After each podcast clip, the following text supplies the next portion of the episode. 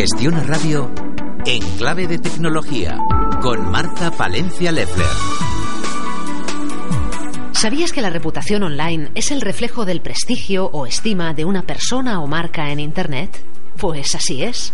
En la red, en Internet, resulta realmente fácil y económico verter información y opiniones sobre otras personas o marcas a través de mecanismos como foros, blogs o redes sociales. Por tanto, la reputación online está estrechamente vinculada con la reputación de marca. La reputación online tiene, de manera inevitable, efectos positivos o efectos negativos sobre el despliegue vital, social, económico de la persona o empresa al tener una evidente connotación pública. Y es que las menciones positivas o negativas sobre un determinado asunto en Internet pueden alcanzar gran visibilidad en un corto periodo de tiempo. La reputación online puede construirse desde una multiplicidad de fuentes y ser utilizada por muchos otros usuarios para realizar juicios de valor. Así, lo que antes podía quedar en un entorno social reducido, en la familia, amigos o escuela, actualmente se distribuye de forma masiva y puede alcanzar grandes cotas mediáticas. La transformación de la reputación real en la reputación online es un cambio cualitativo por todas las consecuencias que genera. Así es sencillo que rumores o filtraciones puedan deteriorar o bien mejorar la reputación profesional y personal de algunas personas. A todo ello contribuyen el anonimato que permite Internet a través del uso de seudónimos y avatares y la fácil reproducción de las noticias e ideas, que a gran escala es lo que conocemos como contenidos virales. En el ámbito de las relaciones públicas y la comunicación corporativa, ha tomado forma la figura del responsable de comunidad, más conocido en sus términos anglosajones, Community Manager, el encargado de gestionar profesionalmente la presencia en redes y en medios sociales, y por lo tanto vinculado a la construcción y al mantenimiento de la reputación online. En la vertiente profesional, la búsqueda de empleo y la proyección de una carrera pueden verse realmente afectadas por el contenido generado por terceros. Y es que son varios los informes que demuestran que los encargados de reclutar al personal de las organizaciones actualmente recurren con frecuencia a la búsqueda en Internet de sus nombres y de estos algunos son descartados directamente por tener una mala reputación online. Debido a la complejidad del fenómeno, no ha habido una legislación internacional adecuada que pueda proteger a usuarios de redes sociales, a individuos o empresas de una posible difamación, aunque eh, hay que añadir que en algunos países sí se han lanzado campañas publicitarias para sensibilizar sobre todo a los más jóvenes sobre el uso de Internet y de la información que comparten en el ámbito digital. En España, la creciente importancia del control de la reputación online se ha visto reflejada en la creación de departamentos específicos por parte de las agencias más importantes de marketing en buscadores y analítica web, para así gestionar la reputación y la monitorización online. Hoy en día existen en todo el mundo más de 80 empresas que ofrecen servicios con los que se pueda medir la reputación de una marca, de una empresa o de un profesional. De esta forma arrancamos hoy en Clave de Tecnología. En Clave de Tecnología con Marta Palencia Leffler.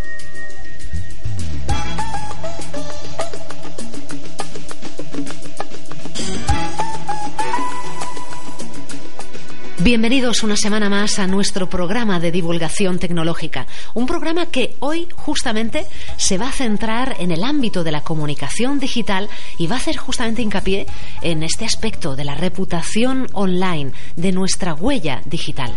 Pero antes ya sabéis que me gusta siempre recordar algunas de las cuestiones, de los temas de los que hablamos la semana anterior. Por una parte, nuestro colaborador Ignacio Páez nos eh, llevó directamente a lo que se denomina la Internet profunda, Deep Web, destacándonos aspectos como este. La Internet profunda, que es un sitio que la mayoría de los internautas ni siquiera sabe a veces que existe. Nos pensamos que con Google puedes acceder a todo Internet y Hace unos años, una universidad hizo un estudio y decía que solo el 1% de los contenidos de Internet se pueden localizar con los buscadores. Entonces sería como la punta de un iceberg mm. y que un 99% sería la Internet oculta a la que no es tan obvio, tan... Eh, fácil de, de acceder. Y aunque suene increíble, durante un tiempo en Internet existió una página web en la que se podía comprar cualquier droga tan fácil como hacer dos clics de ratonera como el Amazon de las drogas y de muchas más cosas. Lo mismo pasaba con esta página, con Silk Road. En esta web se podían comprar los productos más deseados del mercado negro. Ignacio Páez fue el encargado de comentarnos esa noticia que nos llevó a lo más profundo de Internet. Y es que eso también existe, sí, y de eso nos hacemos eco en este programa. Pero también nos visitó la semana anterior Frank Torrano, el creador y director de una empresa, Whiplash Entertainment, que ha creado un aparato realmente fantástico. Es un simulador doméstico de realidad virtual. ¿Qué simula? Pues... Eh, nos propone a través de una silla creada por ellos mismos que tiene un movimiento de 360 grados y unas gafas de realidad virtual, pues nos hace sentir como en una montaña rusa. Así mismo nos lo definía Frank. Lo que intentamos es primero sugestionar. como, trabajamos a, nivel de cerebro, mm lo que hacemos es sugestionamos poco a poco. O sea, no podemos poner a una persona a dar vueltas así. Eh, el ejemplo de la montaña rusa. O sea, ¿qué te hace? Te sube y te va sugestionando y va haciendo que tu cuerpo entre en, en, estado de, nerviosismo. Nosotros hacemos lo mismo. Con lo cual hay mucha gente que tiene pánico a las alturas. Eh, con nuestra silla Whiplash están a un metro del suelo, mm. pero su sensación y su cerebro es estoy a 200 metros, con lo cual lo que hacen es para, para, para, me quito las gafas. Tenemos un partner que es Vision, es una de las grandes empresas que crean contenidos en realidad virtual.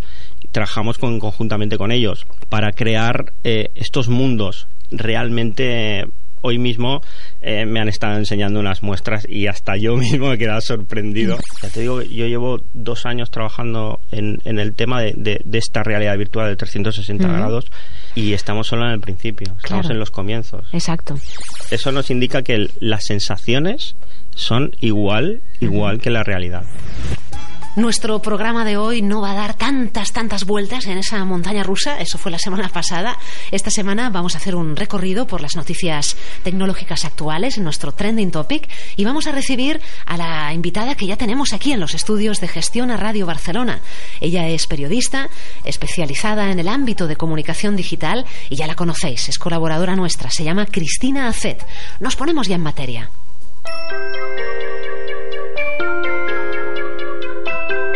Trending Topic. Noticias tecnológicas. Arrancamos con nuestro trending topic hablando de Google, la empresa de Mountain View que ha puesto en marcha por fin uno de esos inventos que ya llevaban un tiempo en la pestaña Labs eh, del gestor de correo y que ahora se convierte en oficial y definitivo. Se han terminado ya las pruebas y ya podemos comprobar eh, esta nueva propuesta de Gmail. Sí, el correo de Google, Gmail, ya nos permite cancelar la entrega de un correo electrónico que ya habíamos enviado. La verdad es que seguro que en alguna ocasión has enviado por error un mail, un, correo electrónico a quien no debías, o bien no lo has terminado de la forma que tú querías y has pulsado el botón enviar sin terminar lo que tenías pensado. Pues bien, si este es vuestro caso y no queréis que os ocurra más, ahora hay una forma de remediarlo, porque Google ha puesto en marcha su opción de undo send. Vendría a ser como deshacer envío para todos los que usamos habitualmente este servicio de correo electrónico, Este undo send lo que hace es básicamente dejar en suspenso el envío de este correo electrónico a la espera de saber si nos arrepentimos de algo o no y devolverlo mientras tanto a la bandeja de salida. Pero claro, si esta propuesta no tuviera un límite de tiempo, eh, pues tampoco valdría mucho. Así que los de Mountain View nos eh, piden a nosotros, a los usuarios, que decidamos nosotros mismos cuántos segundos queremos que el correo esté en lo que se llama stand-by, eh, en espera, en el aire, antes de ser enviado. Porque ni que decir tiene que, transcurrido ese espacio de tiempo, el correo se enviará y ya no habrá forma de rescatarlo, por lo que todo lo que hayamos escrito le llegará a nuestro interlocutor, queramos o no Eh, ¿Cómo se configura esta función? Pues te lo explico a continuación. Lo bueno de este undo send, este deshacer envío, es que la opción se configura a través del servidor, o sea, de la propia página web del servicio. Así, eh, mientras antes eh, podíamos encontrarla en la pestaña Labs, ahora ya la podemos encontrar en General, en general. Por defecto, este undo send, este deshacer envío, nos aparecerá como deshabilitado y al ponerlo en marcha nos pedirá que seleccionemos cuántos segundos queremos que el correo tarde en salir en este standby que os decía antes. Podemos elegir entre 5, 10, 20 o 30 segundos. Y ya sabéis que en este programa, en clave de tecnología, nos hacemos eco en muchísimas ocasiones de todas las noticias que tengan que ver con el ámbito de la seguridad informática. Pues bien, vamos a hablar ahora de ciberdelincuencia en los medios de transporte, porque pese a lo seguro que es viajar en avión, por ejemplo, las reservas se gestionan por un sistema informático y este es vulnerable. La noticia que viene a continuación ilustra bien esta situación de vulnerabilidad. Fijaos, unos 1.400 pasajeros de la aerolínea polaca LOT se quedaron en tierra hace pocos días debido a que unos ciberdelincuentes tomaron el control de la red de la aerolínea y de sus ordenadores en el aeropuerto de Warsaw, que son ordenadores utilizados para expedir los planes de vuelo. Estos ciberdelincuentes evitaron el despegue de 10 aviones. Según informó la agencia Reuters, el sistema informático fue comprometido el pasado domingo al mediodía y este ataque duró cinco horas, en las cuales diez aviones, como os decía, de destinos nacionales e internacionales fueron cancelados y una docena de ellos aproximadamente fueron retrasados. Según aclaró uno de los representantes de esta compañía de aerolíneas, la seguridad de los vuelos o aterrizajes no fue vulnerada y además ningún otro aeropuerto fue víctima del ataque.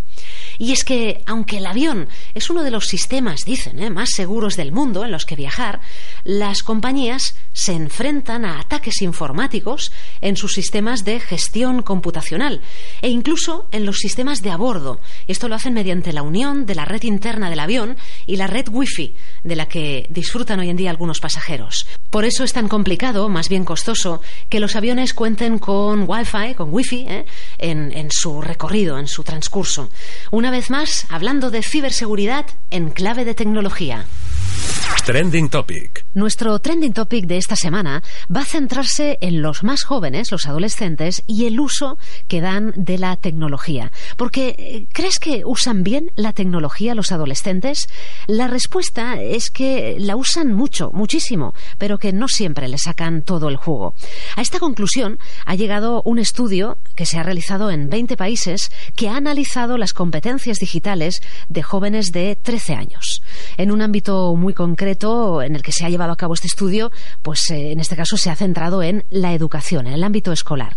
Eh, como decía, los más jóvenes nacen rodeados de tecnología, pero fijaos, 6 de cada 10 chicos no sabe ir más allá de una búsqueda simple de información en Internet. Y tan solo el 2%, según este estudio, demuestra que tengan pensamiento crítico. O sea que pueden eh, no distinguir cuál es la información relevante en la fuente infinita de la red. Este informe señala también que los profesores deben mejorar sus habilidades en el ámbito tecnológico. La mayoría no aprovecha la tecnología como herramienta para sus clases. Seguimos hablando de jóvenes y uso de la tecnología, porque en este caso, según un estudio realizado por la London School of Economics, los más jóvenes tienen que saber usar la tecnología, pero también deben aprender a decidir cuándo no deben usarla.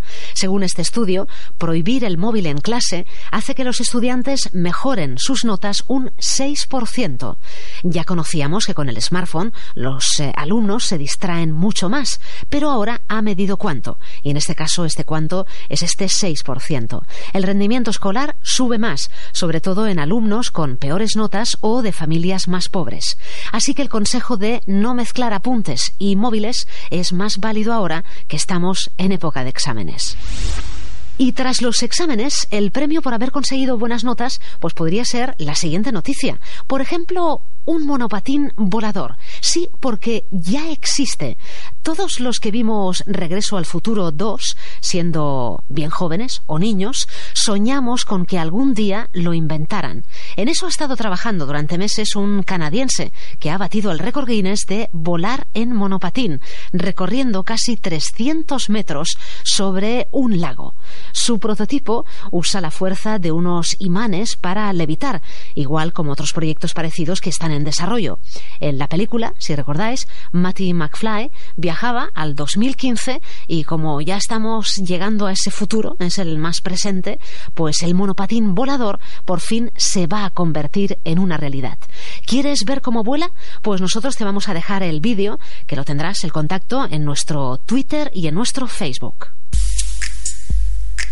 Momentos tecnológicos. La innovación está a la orden del día. Cualquiera uh, que acceda, a, como decíamos en, en, otros programas, al millón de aplicaciones que hay dentro uh -huh. de, de, las tiendas online, o la aplicación tiene algo disruptivo, algo que, que, está llamando la atención, que es de ahí donde viene la palabra innovación, o realmente pensamos que es más de lo mismo y no tenemos, no, no, no nos atrae, ¿no? Claro, de, de, alguna no manera para nuestro poder, interés. Exactamente, para, para hacer esa descarga. Contacta con nosotros a través de Facebook y Twitter como Conectados Marta. En clave de tecnología. Comunicación 2.0. En este programa eh, trazamos esa línea entre el ámbito, el ámbito físico y el ámbito virtual. Y sobre todo remarcamos pues que no hay fronteras, o por lo menos hay menos ¿eh? fronteras de las que nos imaginamos. Hoy en nuestro contenido ¿eh? de ámbito pues de comunicación digital vamos también a remarcar que no existen fronteras o que hemos de recordar que todo, todo lo que dejamos ¿eh? en, ese, en ese ámbito digital, en Internet, todo lo que trazamos, pues realmente luego tiene mucho peso en nuestro día a día, por tanto en nuestro ámbito físico.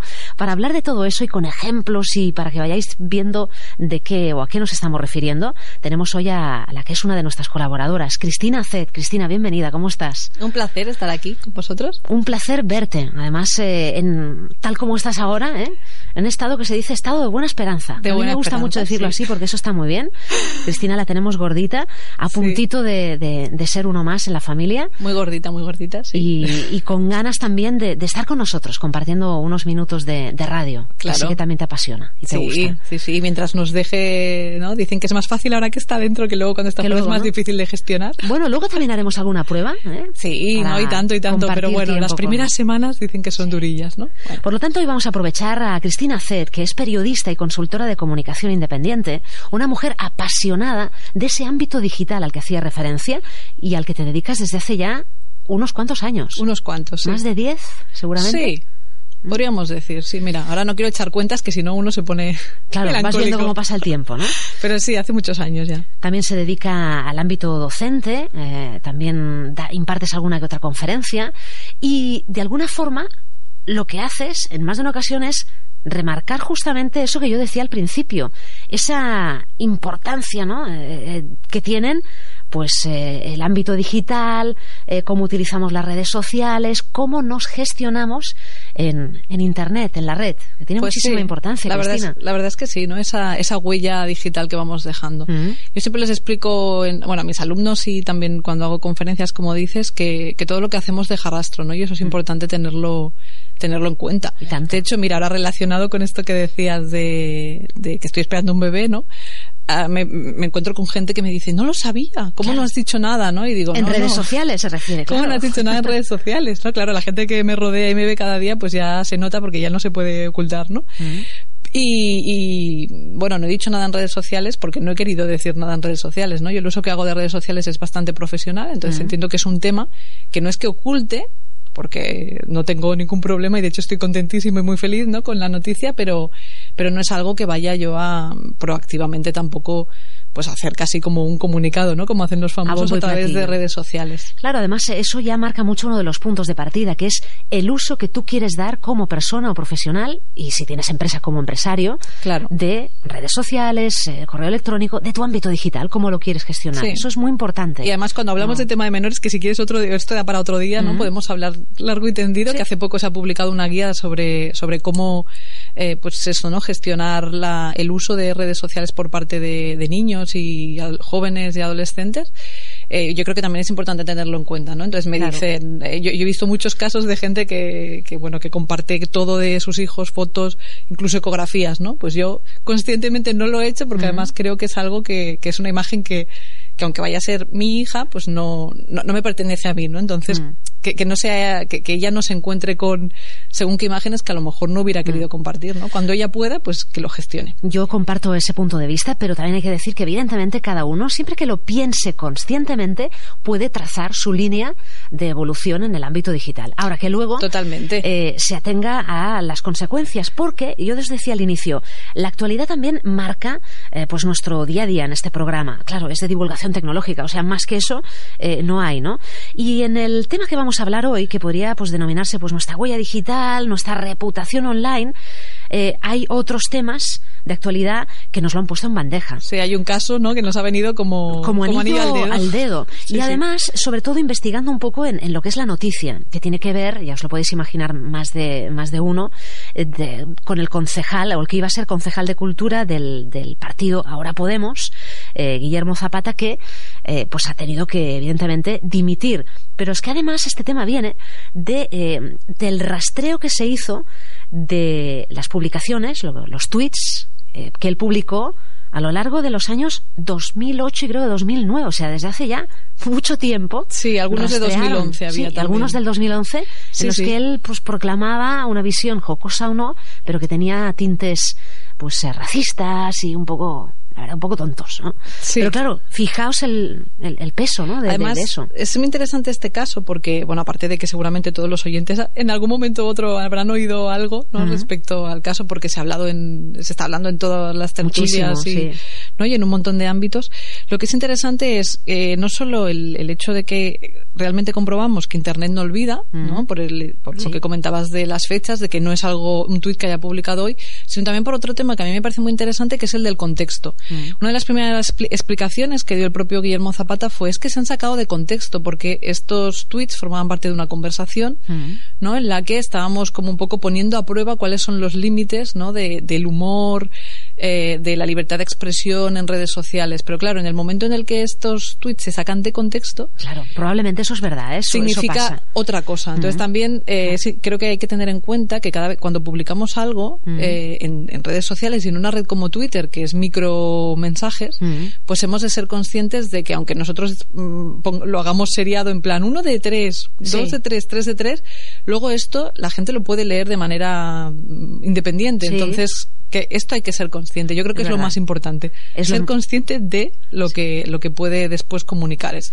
Realmente eh, eh, eh, llevamos mucho tiempo, los, los, que nos dedicamos, vosotros como profesionales, los divulgadores del ámbito tecnológico, recordando esto que es absolutamente básico, sobre todo, como decías tú, para los más jóvenes, menores, que son los que quizás tienen algo menos de conciencia, pero la importancia de que todo lo que vayas diciendo, expresando, eh, eh, poniendo con fotos, con vídeos, además esto viene además con los archivos estos añadidos, ¿no? De que queden eh, bueno, que quede ahí mm, ¿no? la evidencia, sí. todo eso es, es, complicado. Además, aunque, aunque tú digas, bueno, yo voy a borrar este mensaje ¿no? que he publicado, seguramente alguien habrá hecho, sí, alguien mm. o, muchas personas habrán hecho una captura de pantalla, o sea que no, no, lo soluciona, ¿no? El hecho de borrarlo, claro. no, de eliminar el mensaje no, no elimina, no. elimina ese rastro, ¿no? Mm. Y, y eso pues eh, hay que hay que tenerlo en cuenta. Fíjate esto que decías de la repercusión que puede tener a nivel de marca personal.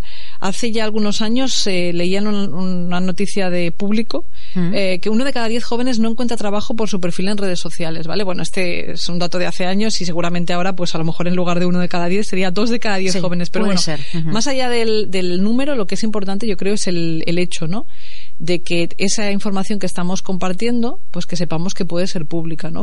Mm. Grau, que es un eh, también consultor de comunicación y un buen colega, siempre dice una frase que yo creo que lo explica muy bien, que es todo lo que se comparte en redes está a un clic de ser público.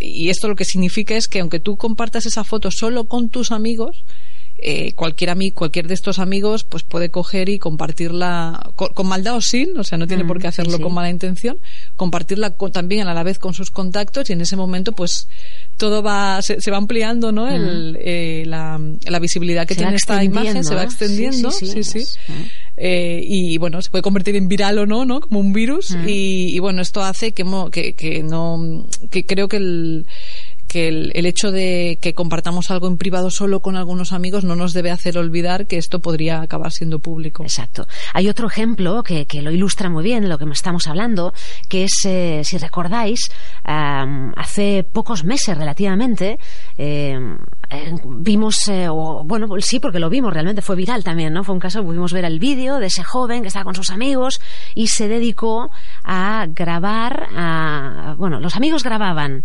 el golpe, golpetón que le daba a una chica, haciéndola caer, una chica iba toda arregladita y demás, haciéndola caer y bueno, provocándole unos daños.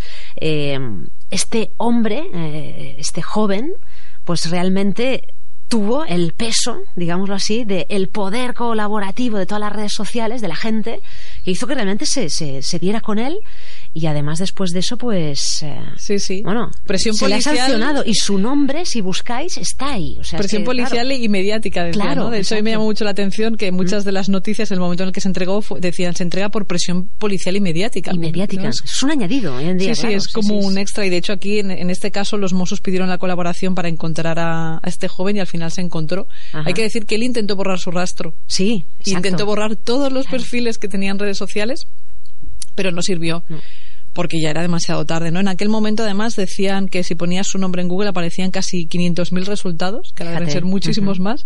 Incluso volviendo a, relacionarlo con la idea de que Internet no olvida, también se descubrió, ¿no? El mundo publicó una noticia en, el que, en la que explicaba que en 2013 ya había tenido, eh, ya había hecho algo parecido, ya había publicado un vídeo en el que también hacía pues una trastada del mismo tipo, ¿no? Con otra persona en no sé qué sitio, pero vamos, que no era la primera vez que lo hacía, o sea que... Claro, es que además de lo que hagas en el presente más inmediato... hecho en el pasado El hecho de que salga esa noticia, pues eh, eh, salga a flore, pueden rastrear aún más sobre ti y si hay más datos, fotos, vídeos, tal, pues aún tendrán, de todas maneras, más material. Déjame, porque ahora estoy dándome cuenta que está tomando todo, ¿no? La conversación que estamos teniendo parece que un tono muy negativo, ¿no? Frente a las redes. Y a mí siempre me gusta decir que no hemos de quedarnos solo con lo malo. Nunca, no, no, no. No es, no es que las redes sean malas, ¿no? De hecho, las redes son redes, ¿no? Son, son herramientas y es el uso que le demos. Por eso estamos insistiendo ahí. Hay que ser consciente, ¿no? Entonces, que no se queden sobre todo los oyentes con la idea de no, de estar en redes, no de estar en Twitter. No, no, no, no para, no es nada. Eso, no, no, quizás hoy estamos como eh, impactadas por, por los casos de actualidad, sobre todo para recordar a la gente, seamos conscientes de nuestro uso. Sí, sí, porque además son los que más, eh, los que más normalmente se, se, conocen, ¿no? Cuando es algo negativo es lo que más siempre nos impacta. Mm. Pero sobre todo quedarnos también con la idea de que precisamente estas oportunidades o el hecho de que Internet nos dé visibilidad tiene mm. también una lectura positiva y es que podemos aprovechar aprovechar estas redes para pues darnos a conocer, para eh, conseguir posicionarnos y bueno, mm, como profesionales también puede ser muy útil. Y, y, bueno, yo creo que esa es con la idea con la que nos hemos de quedar y ¿Cómo hay que hacer eso? ¿Cómo, ¿Cómo se puede sacar provecho? Pues si te parece, el próximo día que, sí, que, lo venga, pues así, lo, comentamos y vemos cómo podemos aprovechar realmente estratégicamente esas redes para que no se queden pues con la, eso, los oyentes con la idea de que esto es malo y, que no hay que... No creo, no, ¿eh? no creo porque eh, apasionados que somos de todo el ámbito eh, tecnológico, seguro que no. Lo que pasa que siempre, y me gusta porque todos los colaboradores incidís, como, como incido yo misma, en el hecho de es hacer un buen uso de la tecnología. Eso es lo que lo, lo, que lo resume, ¿no? Con, con, ese buen uso puedes hacer, vamos, virguerías que se dice coloquialmente, ¿no? Grandes cosas. Ahora, con un uso irregular o poco consciente, pues pueden pasar cosas como las que hoy hemos comentado que también valía la pena sí reflexionar ¿no? Pero yo creo que hemos de pensar eso que somos que son herramientas las redes y que depende de o sea no son buenas ni malas per se sino que es el, el uso que nosotros le demos o sea que al final la buena noticia es que depende de nosotros.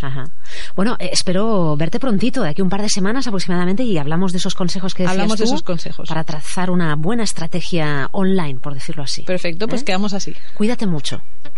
En clave de tecnología, te acercamos la actualidad tecnológica.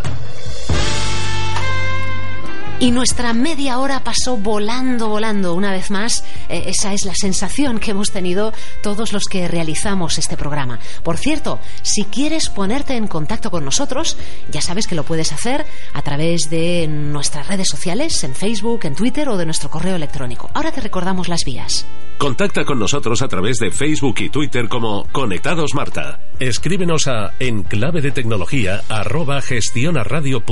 Y aprovecho para recordarte también que este programa y cualquier otro programa de los que hemos realizado en Gestiona Radio los encontrarás en formato podcast en nuestra página web gestionaradio.com. Aprovecho para enviar un saludo del equipo, Carlas Castillo en la parte técnica, Ignacio Páez en la producción y quien nos habla en la realización de este programa, Marta Palencia Leffler. Cuidaros mucho y hasta la semana próxima.